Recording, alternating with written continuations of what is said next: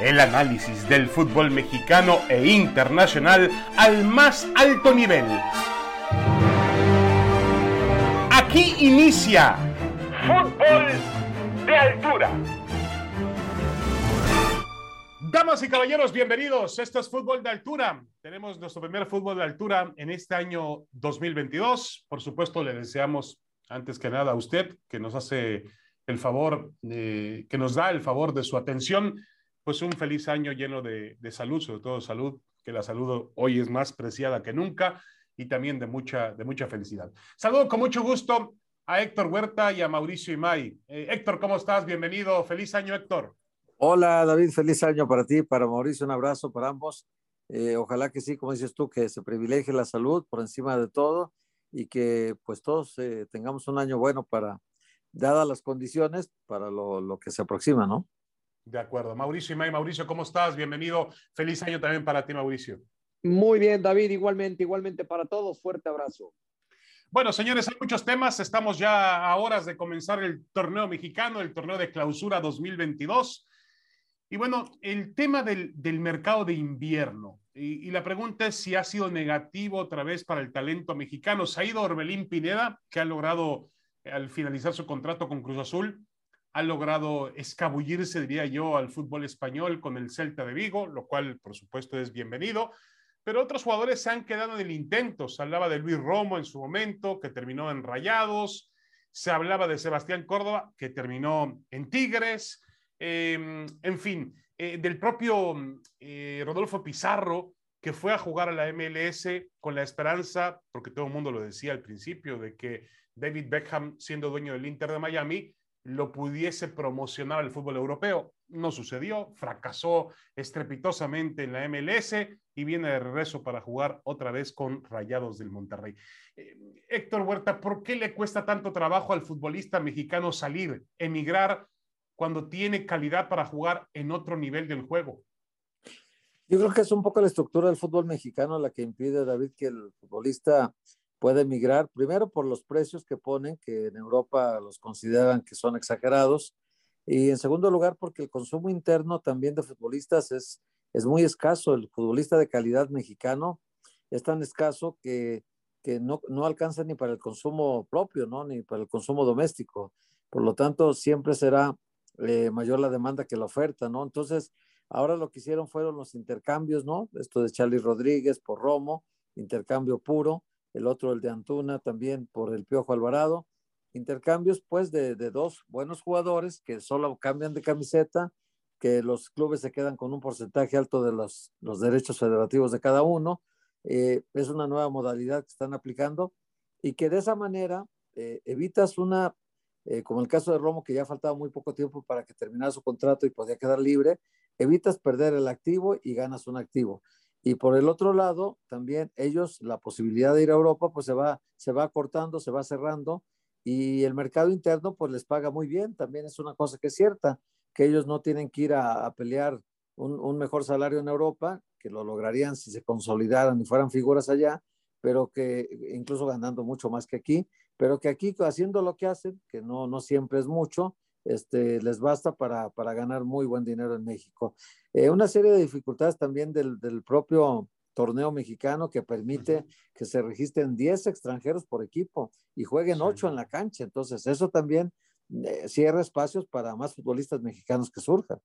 Sí, de acuerdo. Eh, ahora hablábamos, Mauricio y Mike, con, con Hércules Gómez y Hércules Gómez decía, y, y bien dicho, que México es el único fútbol que tiene dos mercados diferentes es decir, que, tiene un mercado muy fuerte en México y que tiene otro mercado quizá más fuerte en Estados Unidos y que es un fútbol que se vende muy bien en el consumo interno y que ese consumo interno permite operaciones millonarias o como dice Héctor Huerta, algunos trueques espectaculares como lo hemos visto en los últimos tiempos ante la falta de, efectivo. Ahora, em, Mauricio, esto al final, porque también tú has sido un gran eh, seguidor y un gran eh, reportero detrás de la selección mexicana de fútbol. Yo te quiero preguntar, Mauricio, esto al final, que no vayan jugadores mexicanos a Europa, ¿al final va a terminar lastimando a la selección mexicana de fútbol? A ver, David, me gustaría decirte que sí. El tema es que cuando se ha tenido una buena cantidad de futbolistas en Europa, tampoco se ha logrado algo distinto a nivel de, de selecciones. Eh, sí, por supuesto que, que, ayuda el tener a jugadores con un roce mucho más importante, ¿no? A nivel internacional. Y te lo dice el propio jugador. No es lo mismo entrenar en el equipo que me digas en México a entrenar en un Atlético de Madrid, a entrenar en, un Porto, ¿no? En donde evidentemente el nivel es mucho más alto. Y en selección mexicana es evidente y es muy marcada la diferencia cuando llegan estos futbolistas de Europa que muchas veces no tienen la regularidad que quisiéramos, pero que aún así entrenan día a día con ese tamaño de jugadores y en ese tamaño de equipos. Cuando llegan a entrenar a la selección, se ve esa diferencia, ¿no? En muchos aspectos con el futbolista que sigue en la Liga Nacional. Lo que sí es una realidad es que cuando han habido más mexicanos en Europa, tampoco es que la selección mexicana haya logrado algo distinto. No, eso es verdad, eso es una realidad. Ahora, Héctor, em, sí es una manera en la cual el fútbol mexicano puede pues elevar su nivel o medir su nivel teniendo más jugadores en las mejores ligas del mundo. Eh, el, eh, eh, yo sigo pensando que Pizarro, el propio Sebastián Córdoba, eh, también hay que agregar, por supuesto, en esta lista a, otros futbolistas también del nivel Uriel Antuna. Son jugadores que tienen la capacidad para poder jugar, Luis Romo, que tienen la capacidad para poder jugar en el siguiente nivel del juego. Eh, no dejarlos ir es un error de los clubes, no fomentar la salida. Hay que ver cómo terminó yéndose Orbelín Pineda. Quizás de la única forma en que se puede ver un futbolista mexicano hoy en día o en los últimos tiempos a través de la obtención de su libertad cuando cumple su contrato con el club. Sí, pero sí, sí. es un tema realmente difícil, Héctor, de admitir. Sí, y también hay un factor que yo creo que hay que considerar en este año mundialista, que es que estos jugadores que ganaron eh, cinco de los que ahorita se han, han sido las contrataciones más importantes del verano, digo, perdón, del, de este fútbol de estufa, eh, por ejemplo, Romo, Córdoba, Charlie Rodríguez, Antuna, y Angulo fueron medallistas de, bronce olímpico. O sea, tenían tuvieron un escaparate para que los viera el mundo y, y algunos de ellos eh, los contrataran. Y sin embargo no ocurrió esto.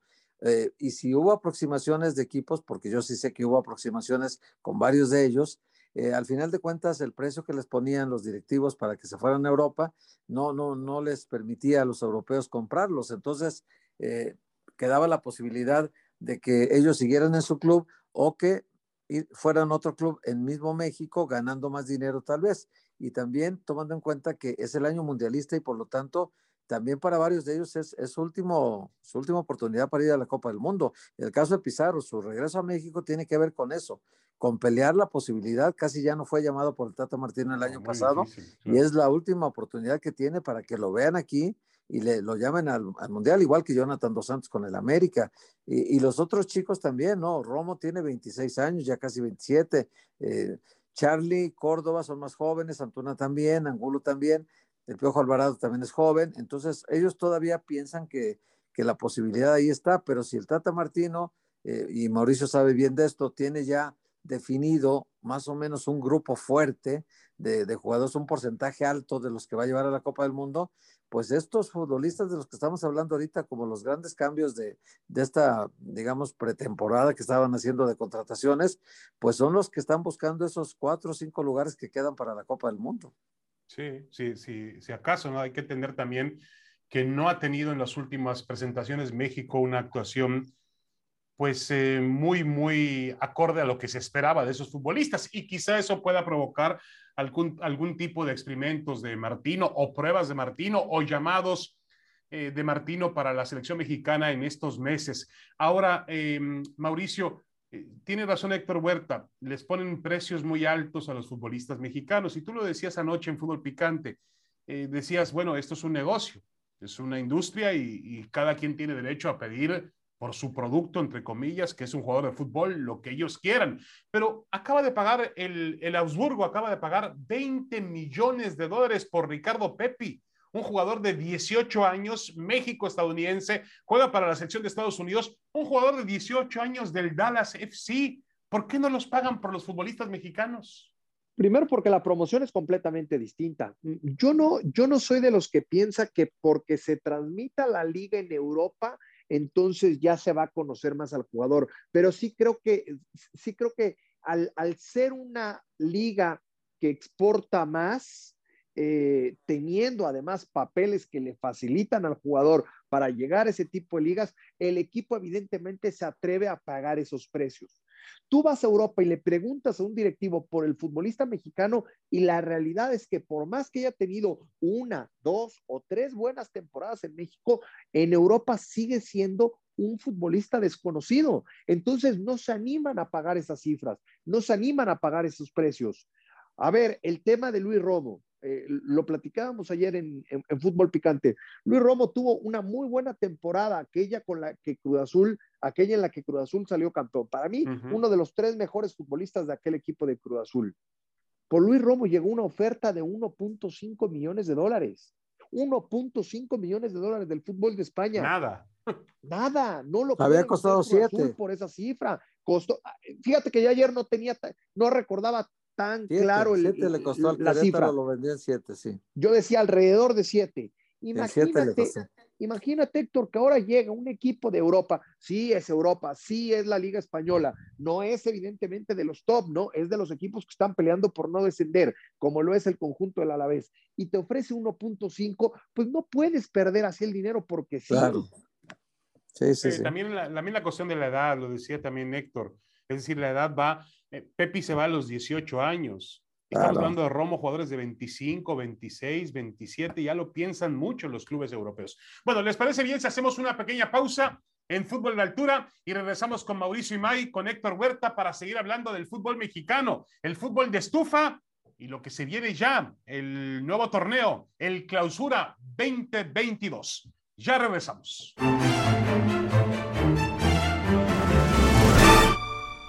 Regresamos, continuamos en Fútbol de Altura. Aquí estamos junto a Mauricio Imay y Héctor Huerta para comentar temas que tienen que ver con la actualidad del fútbol mexicano de cara al inicio del nuevo torneo. Eh, vamos a analizar a los favoritos. Siempre son, sí, siempre son los mismos, los favoritos, pero el último campeón fue el Atlas. Para darnos una idea de cómo andábamos muy atinados en nuestra última serie de pronósticos para el fútbol mexicano. Si usted, todavía yo despertaba Héctor Mauricio despertaba alguna de estas mañanas ya en el nuevo año y decía, bueno, ¿fue un sueño del Atlas o fue una realidad? ¿En serio fueron campeones o fue, una, o fue un sueño, un espejismo mío, algo que yo viví o que vivieron los atlistas? Fue una verdad, el Atlas es el campeón defensor del fútbol mexicano. Héctor, eh, ¿quiénes son los favoritos? Y te pregunto, ¿podemos colocar al Atlas dentro de un nuevo nivel, escalafón en el fútbol mexicano? Pues hay una gran diferencia en relación a hace seis meses, cuando empezó el torneo anterior, que nadie daba al Atlas, ni siquiera tal vez entre los candidatos a la liguilla, ¿no? Ya no digamos quedar entre los primeros cuatro y ya no digamos mucho menos que fuera campeón. Hoy que ya es campeón, creo que tenemos que ponerlo en la conversación porque el campeón siempre está en la conversación, sea cual sea, y el Atlas hoy yo lo pondría como el número uno candidato a ser campeón, porque ya tiene un estilo de juego definido, porque tiene un once que compite contra cualquier equipo, no tiene tanta, tanto fondo de armario, no tiene tanta profundidad de banca. Ahí es donde tendría la directiva que preocuparse por, por reforzar al plantel.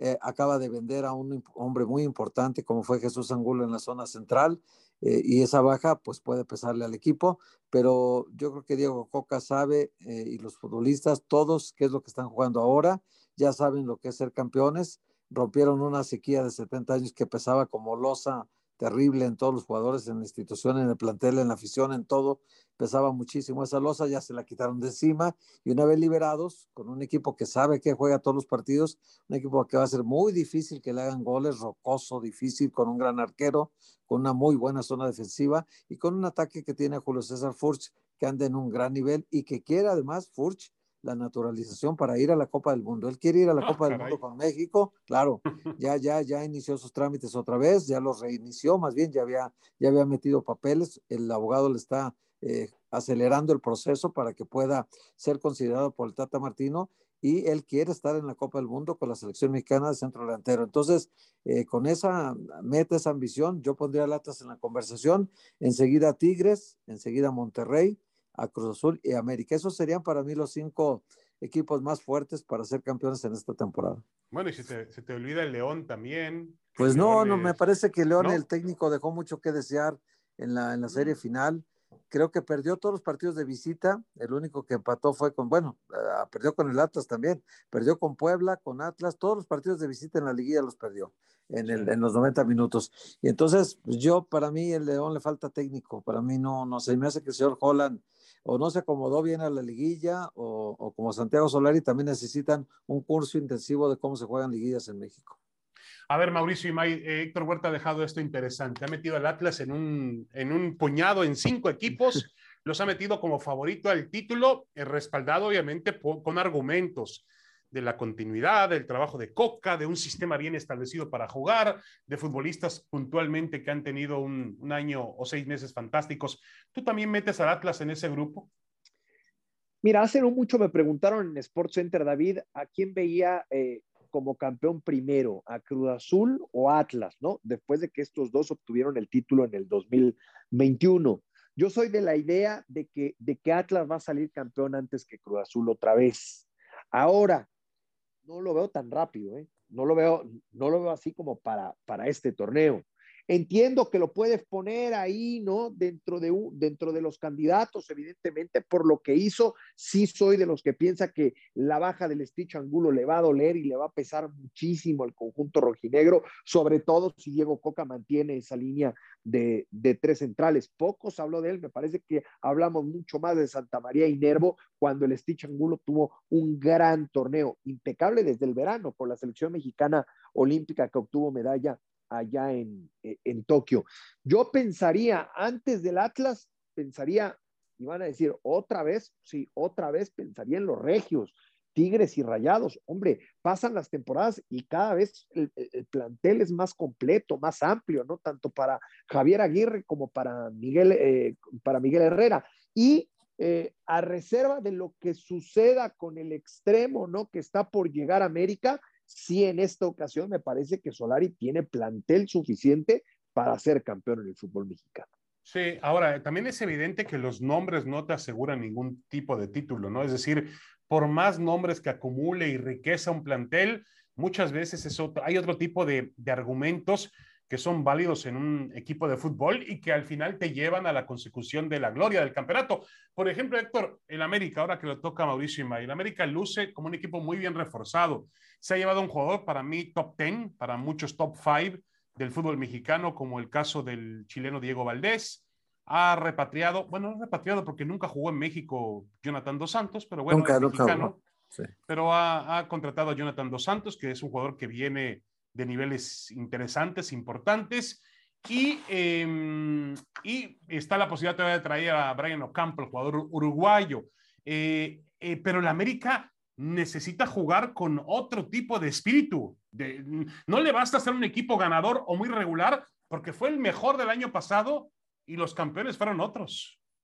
No, sí, plantel para, para conseguir puntos tiene, porque lo demostró ganando 73 puntos en dos torneos, ¿no? 38 y 35. No es fácil ganar tantos puntos en un año, el, el América lo logró. Lo que sí creo es que el que quedó a deber mucho en liguilla fue el técnico Solari, porque realmente la propuesta que hizo contra Pachuca en un torneo que fue y se entregó prácticamente para que le ganaran 3 a 1.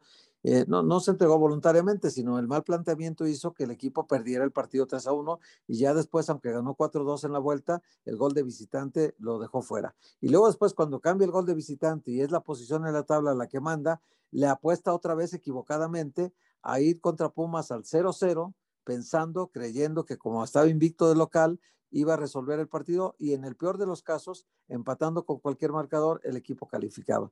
Pues su apuesta le salió mal también. Entonces contra Pumas le meten 3 a 1 en la vuelta y lo dejan totalmente fuera en cuartos de final. Ahí lo que tendría que haber un curso intensivo para Solari de cómo comportarse en las liguillas en México, porque el plantel sí saca puntos de todas partes y consigue victorias por todos lados. Entonces el plantel ya era bueno y va a ser mejor todavía con la aportación de Jonathan Dos Santos y Diego Valdés, ¿no? Tiene que ser mejor necesariamente, porque además el América lo que pierde, tal vez Córdoba, que es un jugador muy importante, pero que con el técnico no había ninguna química para seguir trabajando juntos, no tenía caso que ninguno de los dos estuviera soportando al otro, porque ni Córdoba estaba a gusto con Solari, ni Solari con Córdoba, es el único que hay que lamentar, porque Benedetti pues realmente nunca estuvo, Renato Ibarra pues también volvió, se lesionó el primer partido, y Leo Suárez nunca dio exactamente el nivel que necesitas en el América. Entonces, tiene el mismo equipo prácticamente, y llegan dos refuerzos de primer nivel como Jonathan Dos Santos, seleccionado mexicano de siempre,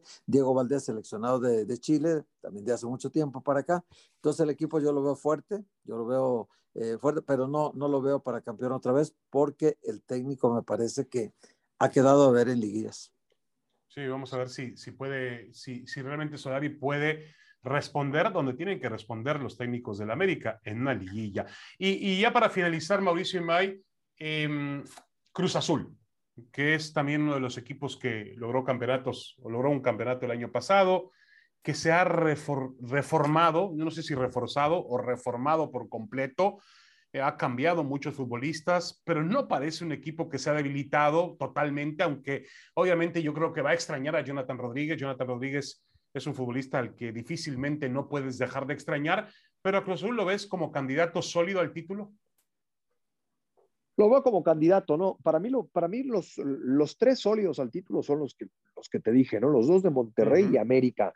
Eh, Cruz Azul, primero tendrán todos estos jugadores que adaptarse al sistema y a la idea de juego de, de, Juan Reynoso. También me parece que tendremos que ver un Juan Reynoso mucho más congruente como lo que hizo en su primera temporada con Cruz Azul y no tanto en la pasada, entendiendo que también se le atravesaron lesiones, baja de juego, eh, algunos me parece todavía en algún momento infectados por COVID. Entonces, muchas, muchos fueron los temas que tuvo que pasar este Cruz Azul y por eso en algunos momentos, en algunos partidos, Juan Reynoso tuvo que improvisar con algunos futbolistas en algunas eh, posiciones. Yo le daría primero eh, el beneficio de la duda, ¿no? A este Cruz Azul en cuanto a la adaptación de estos jugadores, que me parece todos ellos de mucha calidad o de buen nivel para reforzar a un Cruz Azul que se deshizo o se desprendió de jugadores interesantes, pero que han llegado otros que no desentonan.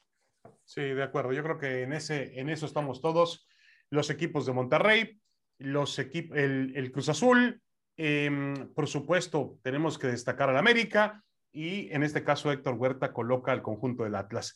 Y ya para finalizar, el tema de Chivas, Héctor Huerta, rápidamente. Chivas del Guadalajara, ¿le ves alguna aspiración al Guadalajara para meterse a liguilla y competir por algo? Probablemente meterse a repechaje, probablemente estar en la liguilla, pero no, pelear el título, no, no le veo nada de condiciones para pelear el título. Hay equipos más fuertes y yo creo que está muy por debajo de un top 7, un top 8 en el fútbol mexicano. Así que no, no le veo ninguna posibilidad de ser campeón. Bueno, muchas gracias. Gracias a Mauricio May, gracias a Héctor Huerta. Esto fue Fútbol de Altura. Un abrazo, señores. Un abrazo, fuerte. Esto fue Fútbol de Altura. El análisis del fútbol mexicano e internacional al más alto nivel